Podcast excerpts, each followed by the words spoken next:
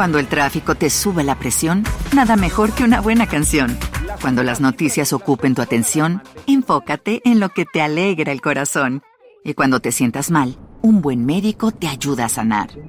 Sabemos que mantener tu salud es tu prioridad, también es la nuestra en Kaiser Permanente, donde trabajamos juntos para cuidar de todo lo que tú eres. Kaiser Permanente, para todo lo que tú eres. Kaiser Foundation Health Plan of the Mid-Atlantic Stay Inc., 2101 East Jefferson Street, Rockville, Maryland 20852.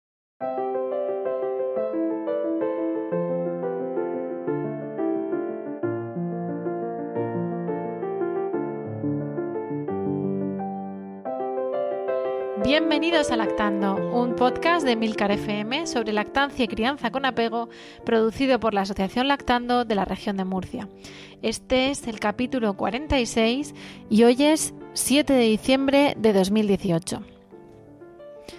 Yo soy Rocío Arregui, mm, otra vez, pero esta vez estoy eh, acompañada por una persona que no es vocal de Lactando. Es la persona que en la sombra nos hace las ediciones de los podcasts y es eh, mi persona preferida. que es Emilio. Hola Emilio. Muy buenas. Sí, mi título oficial es Soy el productor del podcast. Bueno, pues... Y director de la red de podcast. Hoy no vienes ni como productor ni como director de la red de podcast, Ah, no, ¿y sino... ha dado a grabar aquí antes de empezar? Bueno, ¿Quién pero- montado los micros? Pero yo le doy a grabar otras veces. Bueno, Hoy, ¿en Sí. calidad de qué vienes? ¿De De- contertulio? de padre de tus tres hijos. Efectivamente. Vienes en calidad de, de mi marido y de padre de mis tres hijos y venimos a grabar un podcast muy especial. Sí, es un podcast en el que queremos compartir con vosotros, pues lo que, esto precisamente el tercer hijo, ¿no? Lo que nos pasó, un poco eh, compartir con vosotros algunos aspectos del nacimiento de Miguel, de nuestro tercer hijo, que eh, vino al mundo el 30 eh, de agosto. Y hemos, hemos traído este tema ahora en el mes de diciembre por dos motivos. El primero y principal, porque no nos hemos puesto de acuerdo de cuándo hacerlo antes. Y el segundo, porque hemos aprovechado y dado que los cristianos celebramos en diciembre el nacimiento del Mesías, pues eh, es, es mucho decir equiparar eh, a nuestro hijo Miguel con el Mesías, pero es un nacimiento de un niño es, ¿no? Y eso también nos queda claro eh, que el nacimiento del Mesías es eh, un nacimiento como el de cualquier otro niño, no nació enrodeado de oro, sino nació en un pajar. Sí, Y, no bueno, vamos a pues- entrar en si nació en un hospital o en una casa, porque Sí, realmente nació en un pesebre, Sí, pero es más o no menos tenía la atención que, que tenemos hoy en los hospitales, pero os dijimos en el anterior podcast que habíamos vuelto, que habíamos tenido un permiso por maternidad. Hablamos también el mes pasado de cuando se ponen malitos y eso es porque eh, Miguel estuvo ingresado, ya lo comentamos. Entonces, claro, en septiembre estábamos en el puerperio inmediato y que viene a ser la cuarentena, ¿no? Un poco el, eh, dimos la bienvenida a este miembro, pero fue un puerperio extraño, con muchos días de hospital. Y bueno, pues eh, queríamos o no queríamos dejar de terminar el año sin poner en relación precisamente lo que lo que pasó o lo que lo que sucedió en el buen sentido, ya lo vamos a contar, con el nacimiento de Miguel. Como para nosotros, eh, como dice Emilio, en Navidad se celebra que ha nacido un niño, pues es la manera de hacer un podcast navideño, pero adaptado eso, a la crianza, al parto normal, a la lactancia materna. Y bueno, compartirlo con vosotros porque en todo caso es eso, una cosa gozosa y para que veáis que muchas veces no es las vocales que estamos ahí, bueno, pues tú dale esto, dale lo otro, o yo haría esto, o yo haría lo otro, sino que lo vivimos en nuestras carnes. Para eso nos hemos hecho vocales precisamente porque teníamos una experiencia previa, ¿no? En lactancia, en partos o lo que sea, y dentro de que no somos matronas, no somos sanitarias, pues hemos podido vivir mm, el parto normal o casi normal con, con Miguel y sin dar detalles así íntimos, ¿verdad, Emilio? Pero vamos a, a contaros mm, qué pasó. Pues sí, sí, y la verdad es que eh, eh, no sabría por dónde empezar, porque podemos hablar eh, de que eres de horno lento, por ejemplo. Eso es dar datos, datos muy privados, lo que se llama dar datos privados. Sí, bueno, Es- no, no es, no es que sean muy privados, es- muchas Sí. veces hemos hablado de la duración del parto normal. Si realmente esto es para, para hablar del parto normal, el parto normal eh, es hasta las 42 semanas Sí. y eso permite que haya mamás de horno más rápido y de horno más lento. Yo soy de horno lento, lo he sido con mis tres hijos y, bueno, también es para que se relajen las mamás embarazadas, para que vean que la fecha de eh, inducir el parto la debe de marcar el bebé o la debe marcar el médico por motivos médicos. Eh, yo recuerdo cuando tuvimos a nuestra primera hija, eh, que nació el 25 de septiembre, yo ya me había incorporado al trabajo después de las vacaciones y un, día en la cola del mercado, así como suena, me preguntaba la pescatera que qué pasaba, que si es que, que, hacía allí todavía. Y yo le dije, bueno, pues que se estaba retrasando un poco y que estábamos un poco impacientes. Y las señoras de la cola me dijeron que no conocían a ninguno que se hubiera quedado dentro. Y efectivamente, así es. Los médicos nos han recordado en, este nuestro tercer embarazo, porque parece que no, que, pero por mucha experiencia que tengas hay cosas que se te resetean, que todas las mujeres van a dar a luz. Mm, lo que pasa es que, bueno, pues la medicina moderna establece unas salvaguardas. No te van a dejar que apures eh, tú sola porque tu cuerpo haya decidido, porque las circunstancias naturales decidan que vas a dar a luz en la semana 43 o 44, porque existe un riesgo fetal ya comprobado. Para eso, digamos, tenemos medicina moderna. Y entonces, pues los médicos no te dejan que llegues a, a esas fechas y por eso se ponen fechas de inducción. Porque efectivamente, si te dejan, tú al final darías salud. Pero eh, eh, e insisto, estudios estadísticos, comprobaciones, em, mucho tiempo de la medicina moderna estudiando todo esto y dicen no, a la semana 42 lo sacamos de ahí porque aunque saliera solo ya hay demasiado riesgo como para dejar que un niño esté dentro eh, más tiempo. Eso significa que en este capítulo o en este podcast hoy vamos a poner en entredicho lo que cada una de las mujeres ha hecho. No.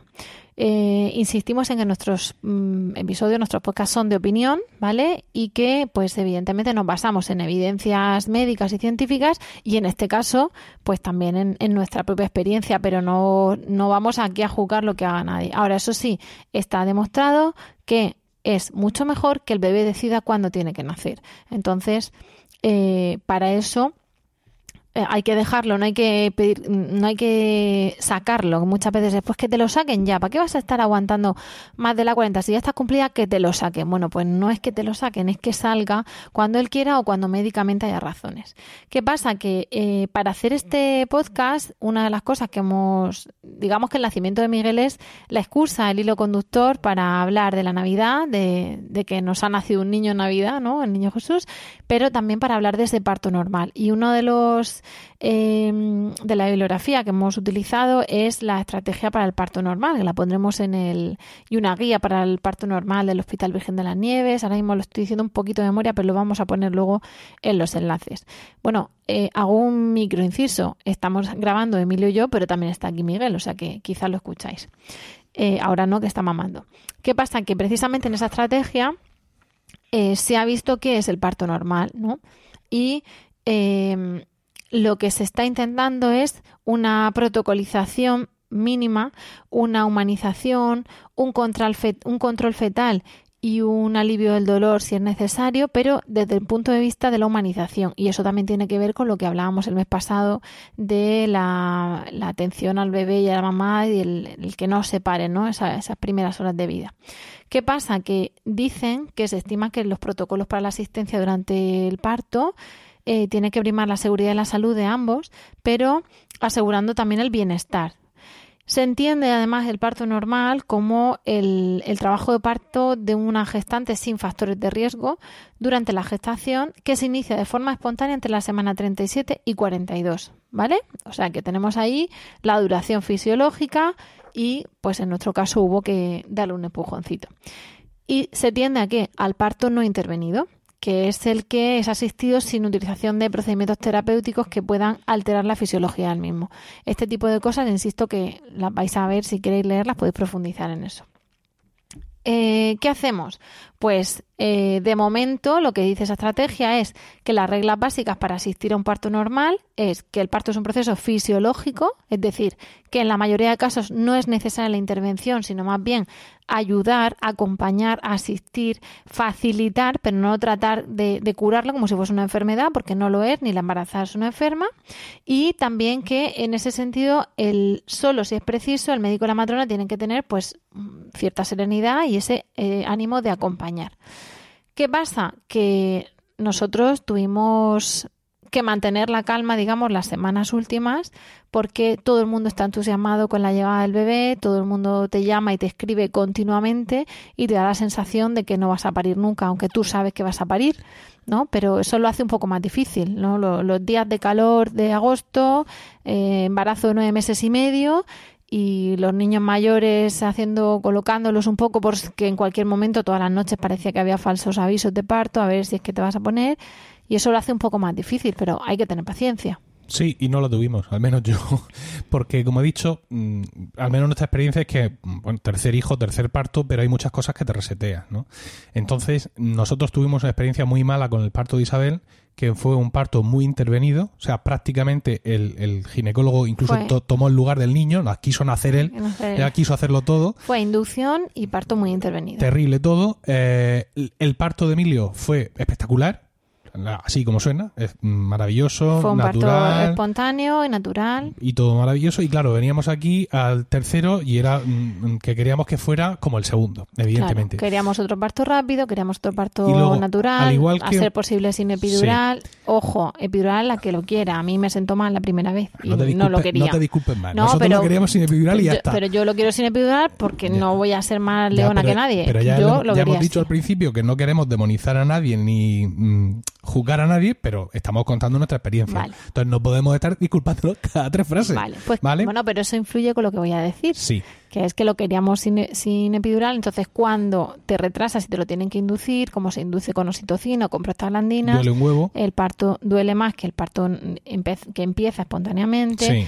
Y claro, no sabes si podrás aguantar sabes que has parido sin epidural un parto espontáneo, pero no sabes ese. Claro. De hecho, no sabes nunca si vas a aguantar y aguantas. El, problema para Rocío fundamentalmente es que la epidural le sentó muy mal en el primer parto, en el único que se lo ha puesto, en el parto de Isabel. No era ya, como ella dice, por hacerse la, leona o lo que sea, sino que le sentó fatal. Entonces, pues claro, eh, huíamos de esos efectos secundarios que para ella en concreto tuvo la epidural en el primer parto. Eh, luego además hemos tenido durante el embarazo pues, tres o cuatro sustos como hay en muchos embarazos, con lo cual en nuestro foro interno de esta y de mí, de aquí la mamá y mío, era que este niño mm, para la Virgen de agosto ya habría nacido. Y nos las prometíamos felices, porque claro, íbamos a estar todo el mes de agosto con él, luego la baja por paternidad, los días de lactancia, las 10 de últimas, las fiestas de aquí de Murcia. Entonces, conforme pasaban los días, toda esa planificación idílica se nos iba derrumbando. Sí, mm, por ejemplo, llegar del hospital un sábado y el lunes empezar a recibir el correo de trabajo. Claro, claro. Y, ¿Te preocupas por tu familia? Entonces, ¿por qué darles solo huevos ordinarios cuando pueden disfrutar de lo mejor? Eggland's Best, los únicos huevos con ese delicioso sabor fresco de granja, además de la mejor nutrición, como 6 veces más vitamina D, 10 veces más vitamina E y 25% menos de grasa saturada que los huevos regulares, además de muchos otros nutrientes importantes. Así que, dale los mejores huevos. Egglands Best. Mejor sabor, mejor nutrición, mejores huevos. Cosa, no, el cole empezó ese viernes, pero bueno, correos de trabajo y dices tú, por favor, que es que mi hijo nació hace tres días y medio. Entonces, no es lo ideal. Entonces, claro, en, ese sentido de cosas, pues no solo porque la gente también está impaciente, en la familia, los amigos, y preguntan, etcétera, sino nosotros mismos, yo voy a hablar de mí en particular, eh, yo estaba muy inquieto, y esto, y por qué, y otro, y otro monitor más, y fundir la tarifa de datos, no me importa decirlo, ahí esperando los monitores. Entonces, pues estábamos muy nerviosos viendo que se nos acercaba esa temida inducción, pero no porque la inducción sea mala en sí, por así decirlo, sino porque como dice Rocío, eso nos llevaba seguramente a un escenario donde, donde un dolor tremendo por lo que te ponen para la inducción nos iba a llevar a, a, una epidural que temíamos por los efectos secundarios que... Eh, ¿Y qué sacamos de ahí? Que ninguno se queda dentro. Sí. Que hay que esperar el parto normal, que hay que tener paciencia y que se hay que inducir porque médicamente emotivo, bendita inducción. Si tuviéramos un cuarto estaríamos igual. Sí, pero, pero, te lo estamos, te lo estamos comentando estas si, cosas. Si un cuarto que no vamos a tener, yo estoy seguro estoy seguro que, pues eso, que, que la intranquilidad, los nervios, el deseo de tenerlo, de abrazarlo, de quererlo.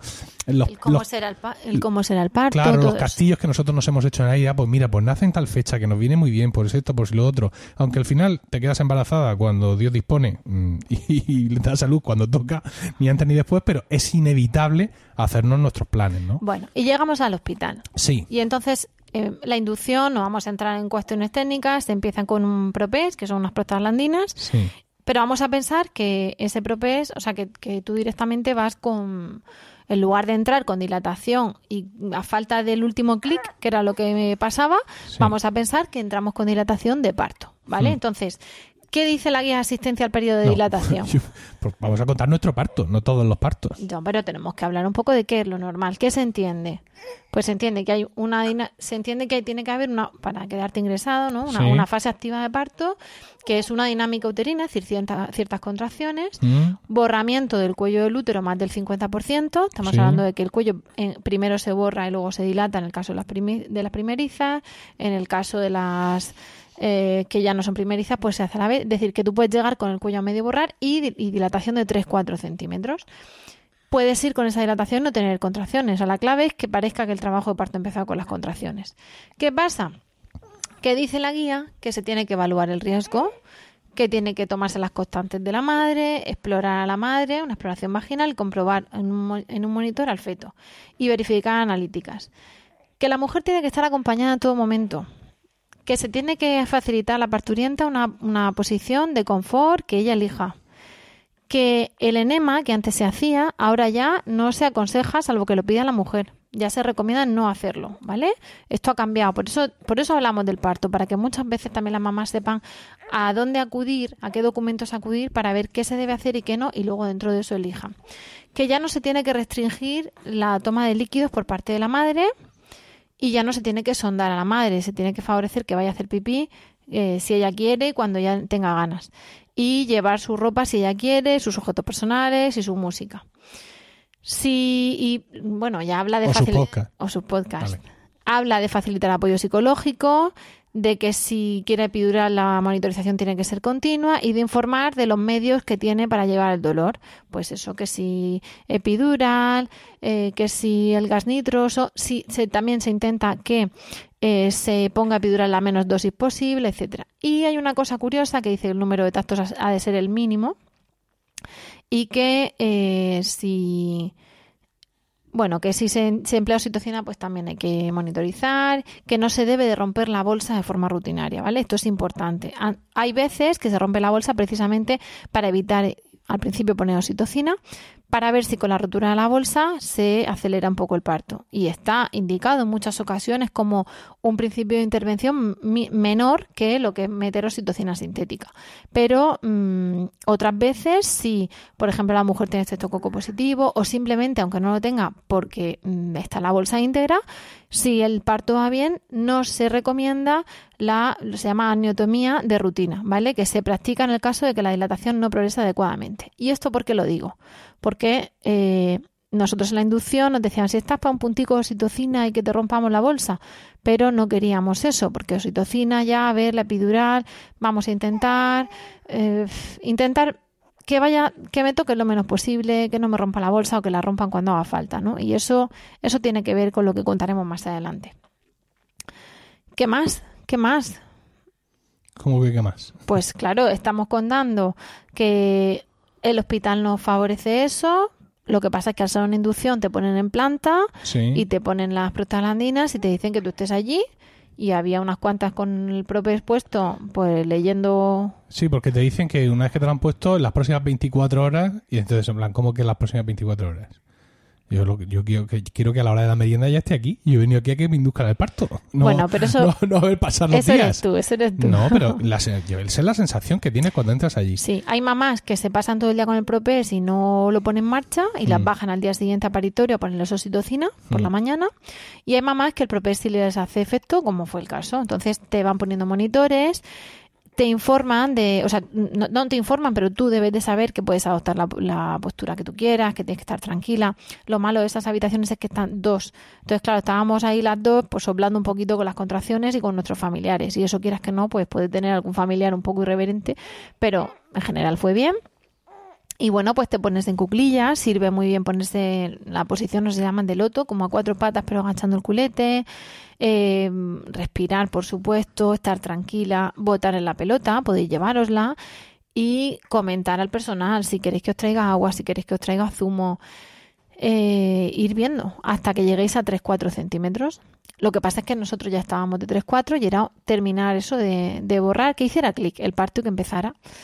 Y entonces, pues Tenemos una matrona estupenda mm, súper comprensiva, que estaba... Mavi, que si nos escucha, Sí, ya le estaba dimos las gracias en su día, se las daríamos otra rollo, vez. Muy por favorecer que las cosas fueran. Y decían, si es que estáis, estáis las dos, pues la- también a la vecina, estáis las dos que os falta un poquito, que estáis a punto, a punto. Pero claro, cuando te han dicho eso durante tres horas, y dices, "Tú, a punto, a punto, estoy No, todo el rato, estoy todo el rato a punto. Yo quiero tener ya a mi niño. Pero, pero estábamos bien. sí, estábamos, bien, pero hay un momento en que empieza A dolerte a mucho. A dolerte mucho. Tú estabas relajado, aparentemente. Sobre todo en la siestecita que te echaste, ¿no? Me, me hubiera echado mil, porque yo ya una vez que estaba allí, quiero decir, a mí ya no me queda nada por hacer. Sí. Es decir, en Bueno, apoyar a tu mujer. El Sí. papel del padre es muy importante. Pero quiero decir, en los días anteriores puedo estar, ¿y qué hacemos? Venga, pues vámonos para arriba, vamos a subirnos. No, nos quedamos aquí. Pues yo puedo participar en una toma de decisiones.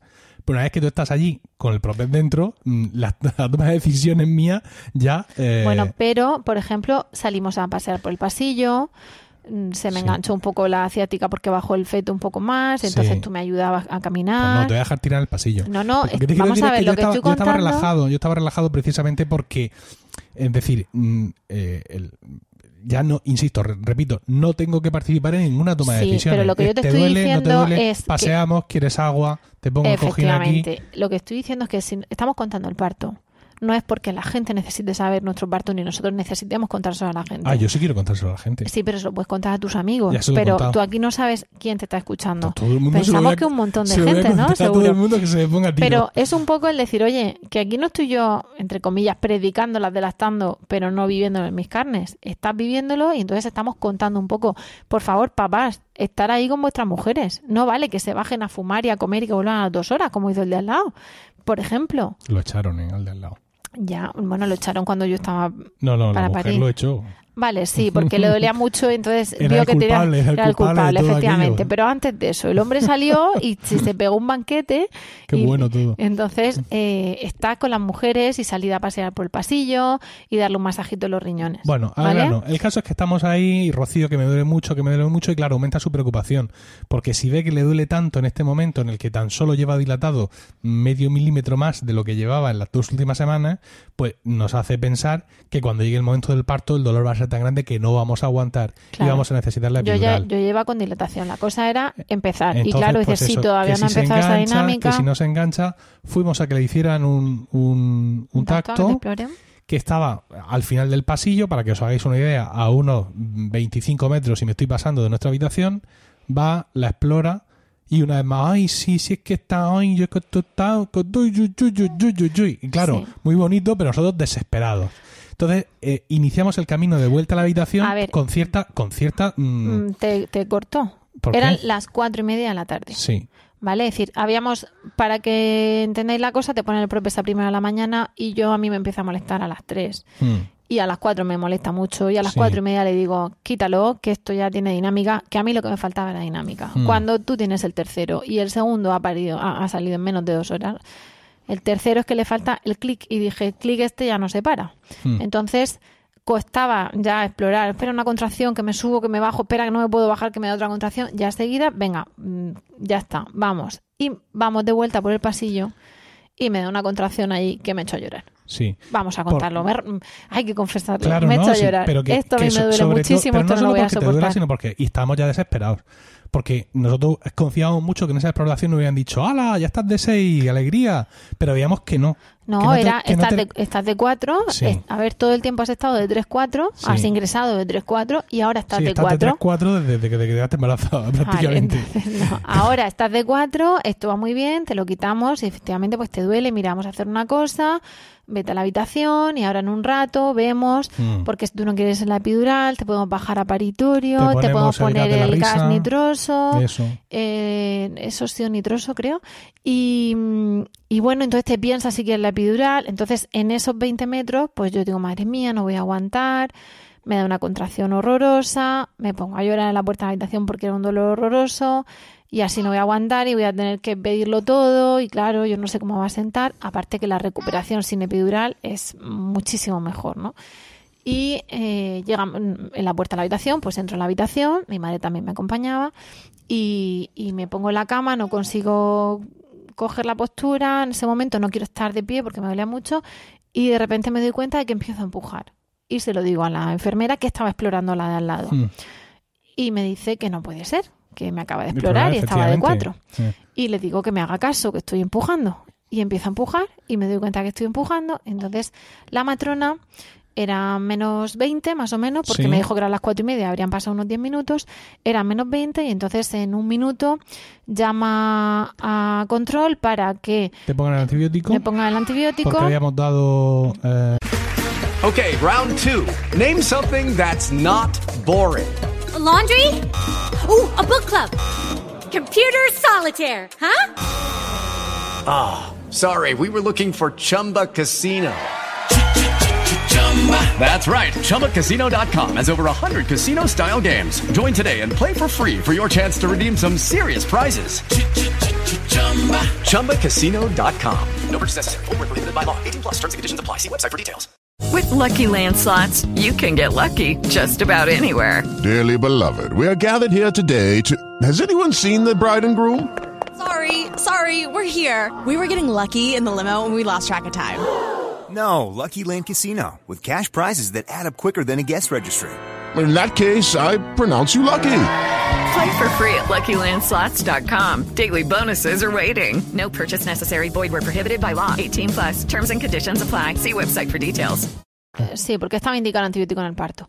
Eh, para no, que me... ¿cómo, cómo se llama eso? El estreptococo positivo. Ahí está. Que es algo muy común en muchísimas mujeres. Eso, y la que lo tiene no tiene que preocuparse.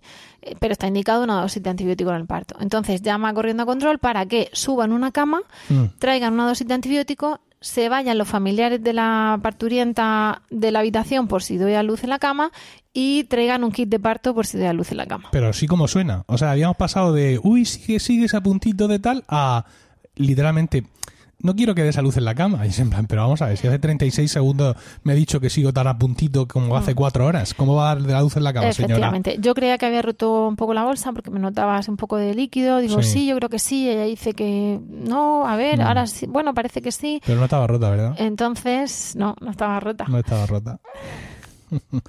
Entonces, pues bueno, eh, empieza a haber mucho movimiento, ¿vale? Viene la del antibiótico, no sé cuántos, para esta parte, para la otra. La camilla, mm, extrañamente, estaba Claro. tardando un poco. Meten corriendo a la cama. Eh, me intentan meter ponen la corriendo el cama y- y, de pronto aparece una, una auxiliar que me dice ¿qué va a querer de merendar? A todo esto, o sea, cables, eh, cosas colgando, mm, Rocío gritando, todos por ahí y digo, eh, digo es que va a dar, va a dar a luz ahora. no quiere merendar. Y yo se la señalaba. Y detrás de la señora que venía preguntando la merienda había una empujando. Con, con la camilla empujando porque quería entrar. Además, ya nerviosa porque sabía que llegaba tarde. Y- Vale, y, por- me dice, ¿entonces no va a merendar? Digo, mire, yo ahora mismo la verdad es que yo pienso que no va a merendar. O sea, no sé, ¿no? Quizá hay gente con más experiencia que dice, no, no, no. Merendar. La- la merienda yo, yo me- primero. efectivamente, yo voy a merendar y luego ya doy a luz o no doy a luz. Pero merendar, meriendo. Pues no, señora, no va a merendar. Entonces la sacan de ahí empujones porque la otra entraba con la camilla sin pedir prisionero, arrasando a todo el mundo. Claro, la auxiliar que venía con la camilla venía nerviosa porque sabía que le habían dicho corre, corre, corre que un y por lo rápido. que sea, mm, que, que hay un Sí. parto rápido, le habían Por dicho. eso subieron el, subieron el kit de parto por si no llegaba a la cama a tiempo Sí. yo paría en la cama. Tengo que O decir... en el ascensor, que también te lo dijo. Sí, te dijo, tengo- no quiero que eh, des a luz en el eh, ascensor, eh, pero nos vamos a ver un kit de parto. Un kit de parto, por cierto, que podéis encontrar en Amazon. Hay un enlace patrocinado en las notas del programa. No, para o que lo tengáis en casa, porque nunca se sabe si vos- eh, vosotras mismas o vuestras mujeres o alguna que visita, morder el alguna ¿no? visita que viene a casa. No, no, no, No, es eso- cierto. No está en Amazon. Por lo que dice Emilio que estaba gritando, hay que decir una cosa. Sí, evidentemente en el parto se grita. Pero hay una cosa que dicen las matronas, que es que según cómo se oye la mujer, sabes si cómo va la dilatación. Es Sí, una cosa la- muy curiosa. Las matronas y los veterinarios. Efectivamente. dicen- y es y es algo muy curioso y, y, vamos, estamos hablando de, de intimidad en el sentido pues de pues eso que si va dilatado o no, pero evidentemente a nadie se le escapa que si he parido es porque antes he dilatado, o sea, no son datos íntimos, pero y lo digo por lo mismo por lo de gritar.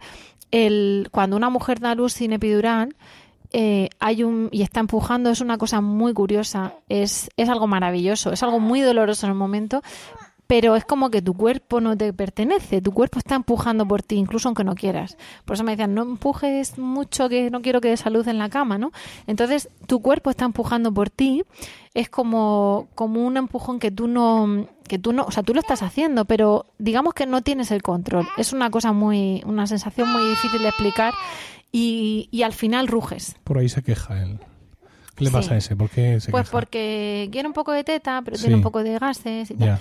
Entonces, Eh, saludo a Miguel. La- el- Es un rugido, es algo muy especial. Ya, el- las que lo habéis vivido y las que no lo, vamos, lo viviréis y se os pondrán los pelos de punta después al recordarlo. En ese momento no estáis para mucha. Bueno, el caso es que ya salimos de la habitación cortando, por así decirlo. Entonces nos dicen a, a- a mi suegra y a mí que vamos a la planta de abajo de los paritorios, porque el ascensor que baja directo desde esa planta solo puede ir eh, la parturienta y el personal médico. va la, la auxiliar su- llevando la cama, la matrona conmigo y con el kit de parto Sí. y me dice, no te preocupes que bajo contigo en el ascensor por si Por luz en el a ascensor. ascensor.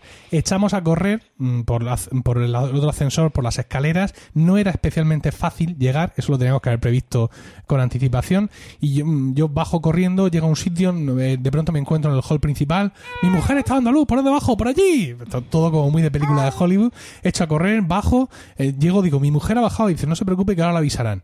Estoy en el mismo sitio donde otro día fuimos de urgencias y donde hay otra gente esperando de urgencias de maternidad. Y de pronto enseguida, familiares de Rocío, pasen a la sala, boom, entro con- dentro para la sala y esa es la sala de dilataciones.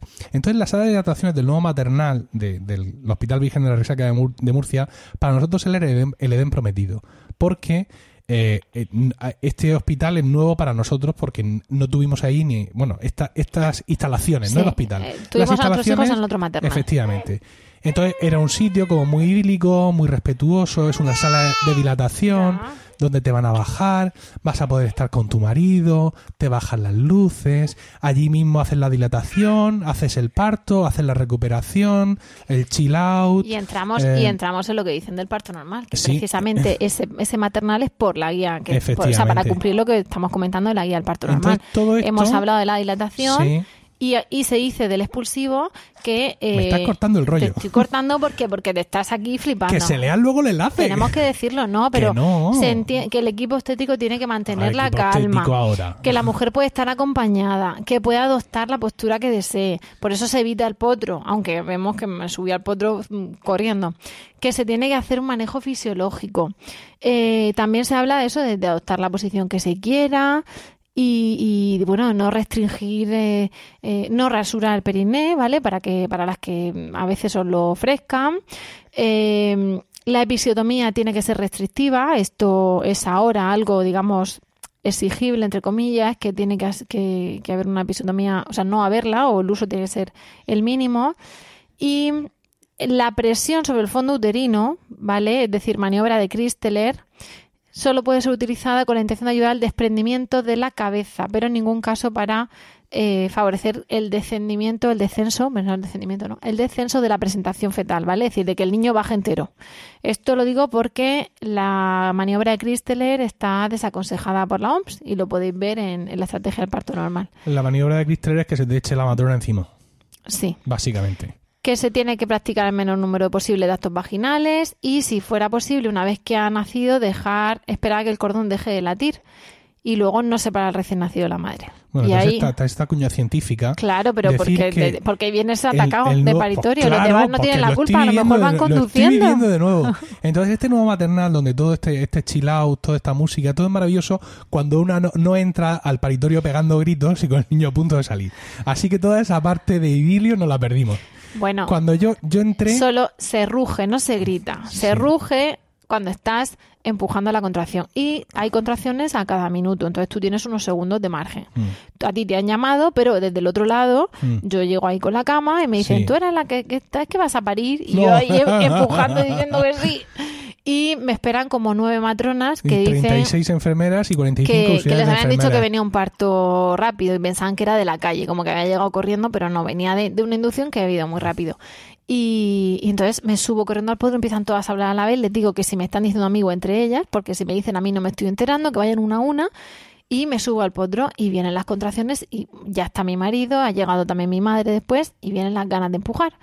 Y, y- y tienes que empujar y, y favorecer que esa criatura salga de ti. Entonces, en cuanto empieza a coronar, las enfermeras empiezan eh, y las matronas empiezan a jalear a Rocío diciendo que qué parto más bonito, que qué parto más espectacular, que lo está haciendo súper bien, que está siendo una maravilla. que toqué la cabeza y entonces pongo la y mano y eso no era exactamente la cabeza, era la cabeza, pero De- no era pelo. No, porque venía la bolsa sin romper. Es lo que se llama un parto velado. Es decir, un parto en el que eh, durante el expulsivo, bueno, al, al comienzo del expulsivo no se rompe eh, la bolsa y pues nace el niño envuelto en la bolsa. Es, eh, digamos, una cosa llamativa. Hay algunos vídeos de YouTube donde en una cesárea han conseguido sacar al niño envuelto Sí. en la bolsa todavía y eso es muy llamativo, pero claro, en un parto vaginal a empujón limpio y con la mamá rugiendo, usted perdone, pues claro que la bolsa no esté no esté esté intacta. Es Porque una cosa muy que- rara porque la que- bolsa se rompe a veces. Bueno, Cuando uno he roto aguas, me voy a poner de parto, ¿no? O me he puesto de parto. La bolsa se rompe porque, digamos que el parto empieza con la rotura de la bolsa, ¿no? Digamos, sé que estoy de parto porque he roto aguas y luego ya pues habrá dinámica o no.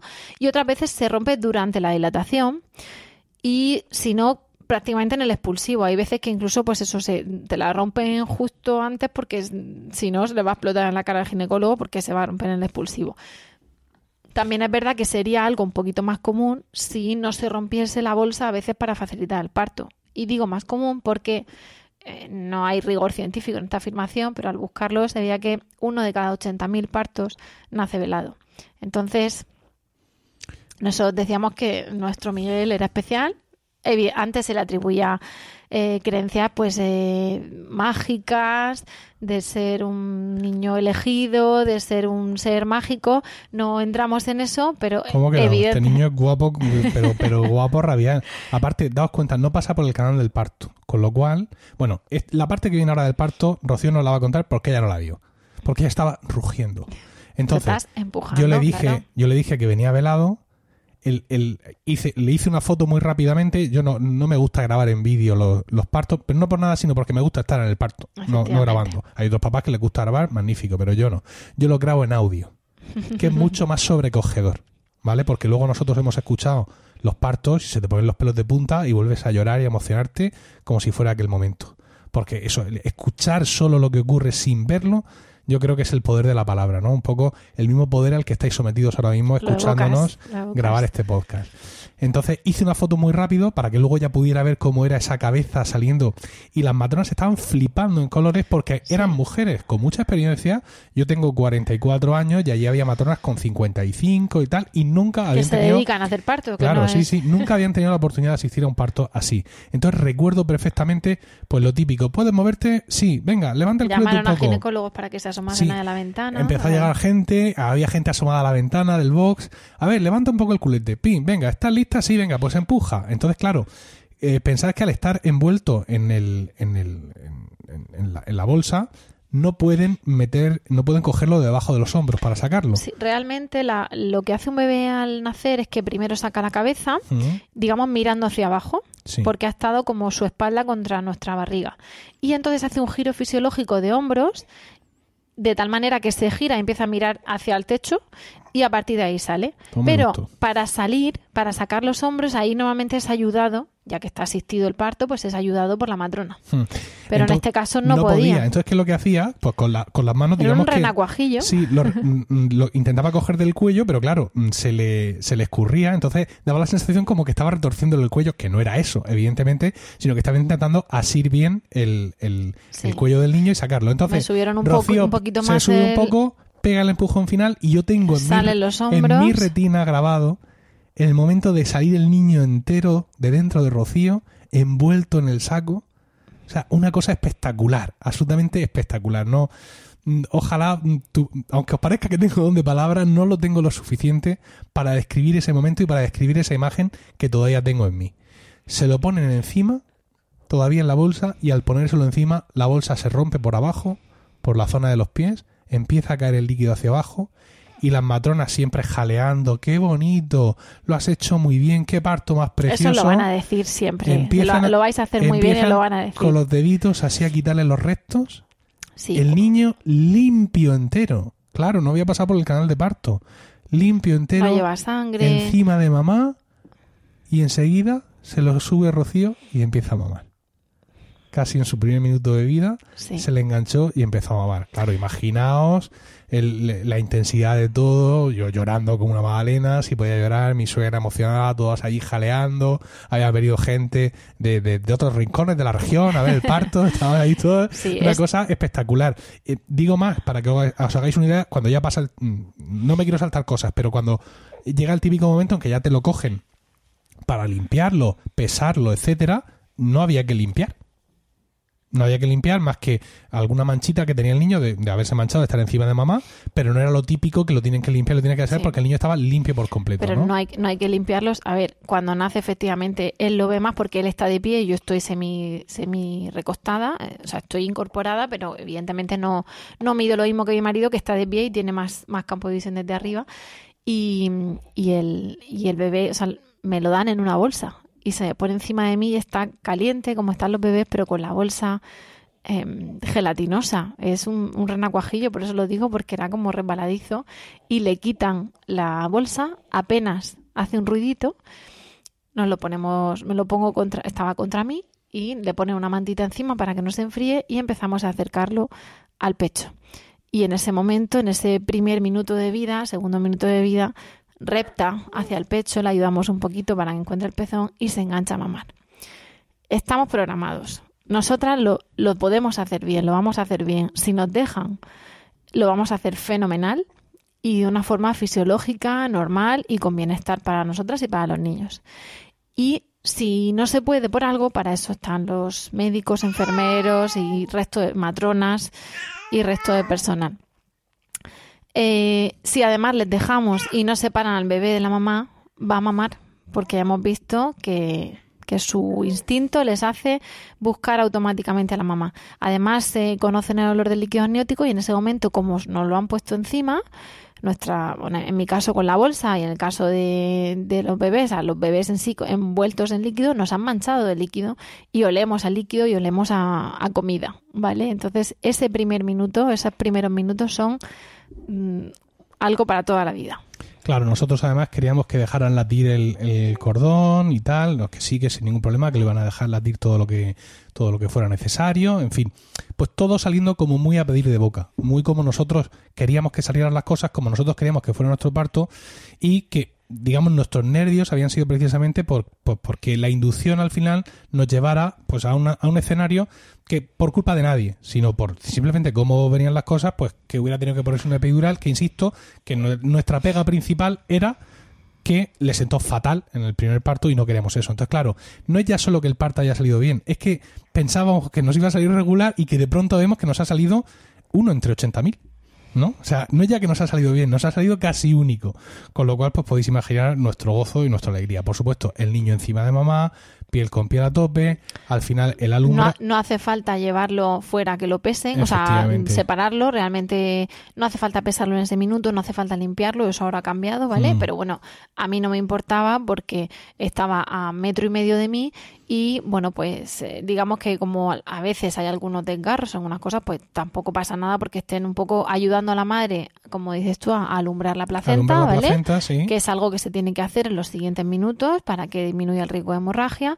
Entonces, bueno, pues mientras la mamá está alumbrando la placenta, aunque es verdad que está bien que mame mientras está alumbrando la placenta, porque eh, mientras mama se genera oxitocina y eso, esas contracciones ayudan al desprendimiento de la placenta. Pero bueno, que aunque alumbras con el bebé enganchado, pues si se va mm, 30 segundos a que lo pesen y lo midan y a ti pues miran que esté todo bien, te revisan, controlan el sangrado porque hay que controlar el sangrado, etcétera, pues bueno, mm, lo consentimos porque enseguida nos iban a dar otra vez a nuestro Miguel. Claro. Y bueno, pues eso. Entonces ya sí, ya hubo un momento en que se fue todo el mundo, que muchos sí, porque había, allí había muchísima gente.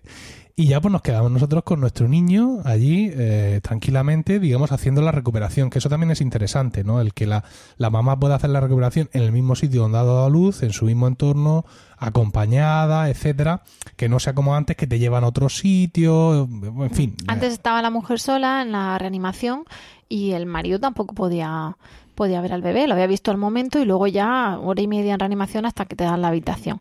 Ahora no, ahora precisamente por esa guía del parto y por los protocolos pues se intenta facilitar el inicio de la lactancia materna y ofrecer al padre la posibilidad de tener al recién nacido en brazos y eh, bueno se le hace cierto, ciertas cosas que también se pueden hacer en planta como meter poner una inyección de vitamina K y, una y una mm, pomadita de de eritromicina, un antibiótico en los ojos, pero bueno, eso no hace falta hacerlo justo en ese primer minuto, ¿vale? Es decir, que A ver, un momento que se zagal no se puede enganchar. A ver. este zagal está un poco Sí. revirado. ¿Qué tiene un gas o algo? Sí, está un poco removido. Pero bueno, como también se dice que tras el parto se tiene que revisar el periné y el canal de parto por si hay un sangrado y ver si hay que suturar y tal, pues y luego a la mujer la sean, le cambian la, la sábana de abajo, etcétera, pues la cambian a la cama que luego la va a pasar a, a planta, pues eso en un momento dado lo pueden hacer y, eh, y luego te dejan ahí, te dejan a que, a que os conozcáis a que os presentéis, a que tome tu teta, a que lo oláis hay una cosa, mm, bueno, Miguel está al lado del micro, lo escucharéis. Hay una cosa que se decía, eh, era que, somos mamíferos y que la inercia, si las madres no estuviésemos en un hospital, es decir, si estuviésemos en una cueva, en la selva, eh, al nacer, al, parir a nuestro hijo, lo que haríamos sería levantarlo, comprobar que tiene las manos y los pies y olerlo. Y, y eso hacemos. Bueno, y básicamente esto es lo que queríamos contaros, ¿no? Es decir, cómo fue nuestro parto, que son historias que, mm, que muchas, cuando has tenido un niño en nuestro entorno es y cómo fue, ¿no? Pues bueno, te cuento más o menos cómo fue, abundando un poco más en algunos detalles, intercalándolo con todo, digamos, esa, esa, esa normativa que ha leído Rocío, que me ha cortado el rollo de mi narración épica. Sí, porque, porque la gente lo puede escuchar planchando o conduciendo y hay que bajar un poquito ¿Por la qué? ¿Por qué? La gente ha venido a tener sensaciones, a vivirlo con nosotros pero yo no quiero caer en os voy a contar mi parto, yo vengo aquí a hablar de mi libro y ya está. Pero no era eso el título. Sí, pero esto es un podcast de lactando, de crianza y lactancia. Que lo produzco yo y se graba en mi casa y cuento el parto de mis niños. De parto normal. Que quiero. Y sobre todo porque nuestro parto no es ni mejor ni peor que los demás, es, es nuestro. salvo porque ha sido mejor. que los demás de la gente, me refiero. Que otros partos, que otros muchísimos partos. Bueno, nuestro parto es nuestro. Sí. Y no entramos en el parto nuestro, entramos en que nuestro parto de nuestros hijos ha sido nuestro. Sí. El parto de Miguel, cada uno ha tenido su parte especial, buena o mala, y el parto de Miguel ha sido muy especial. Ah, tanto por el inicio torcido como por, por ese factor. Luego no, no sabemos, eso de nacer enmantillado o velado, pues muchas veces dicen, como una cesárea que no ha pasado por el canal de parto. Bueno, pues la gente sabrá mejor lo que se tiene que, lo que implica los médicos en cuanto a, pues eso, pasar por la, eh, por el canal de parto en cuanto al bueno, un efecto que tiene, digamos, en los huesos del cráneo del bebé, en el despertar del bebé, eh, en el tema de la flora mm, del bebé, pero la realidad es que fue así y que él lo eligió, que, que decidió que, bueno, pues si acaso había una fisura en la bolsa más profunda, pues sería para que entrase por ahí algo, pero ya está, él decidió nacer así y, y disfrutamos de ese nacimiento. Entonces, eh, eso os queríamos contar, sobre todo, mm, insisto, no para hablar de este, nuestro parto, hacerlo así o hacerlo así, sino... Yo sí, yo sí, yo he venido con esa intención. Tú sí, sino para que, pues eso, que veáis que en primera persona, las de las a veces también vivimos estas cosas y que pues tuvimos la oportunidad y el regalo de vivir eh, el parto de nuestro hijo como un parto al principio inducido, pero luego normal, respetado, con ese bienestar para la madre y para el bebé, con todo lo que supone de, estrés, digamos, ese, un parto para cualquier mujer. Y, bueno, para que sepáis que en Murcia se respeta, que se puede pedir, que ahora más, se, más que nunca se puede pedir con el tema del contacto precoz y la modificación legal de la que ya os hemos hablado, y bueno, para que si habéis tenido el vuestro y no ha salido como queríais, pues siempre podéis, si queréis tener más hijos, evidentemente, eh, mejorar, ¿no? Eso. Y si lo habéis tenido como queríais, pues regocijaos en esa experiencia y, rememorarla con, alegría. Y bueno, para las que estáis embarazadas, eh, esperarlo con ilusión, esperarlo con con nerviosismo porque te pone muy nerviosa, porque no sabes cómo va a ser, pero de verdad esperarlo con, con una, un nerviosismo ilusionante, con una alegría y con una tranquilidad de ver que os vais a poner las mejores manos, sean médicos, matronas, enfermeras, eh, como vosotros queráis, pero que vais a estar acompañadas y tranquilas. Y bueno, como ya hemos terminado de contaros todo lo que queremos contaros y además acaban de venir los dos mayores que han ido al cine con los abuelos, hemos llegado al final del podcast de hoy. Muchísimas gracias por el tiempo que habéis dedicado a escucharnos y esperamos de corazón que os haya resultado entretenido y de utilidad.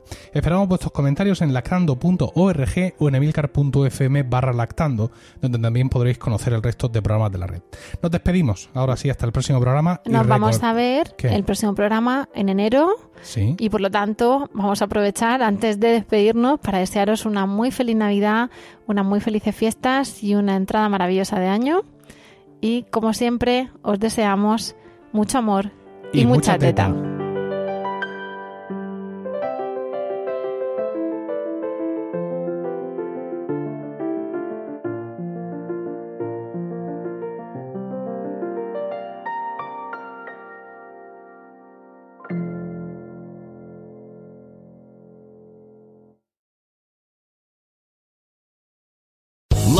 Casino asking people what's the weirdest place you've gotten lucky? Lucky? In line at the deli, I guess? Aha, in my dentist's office.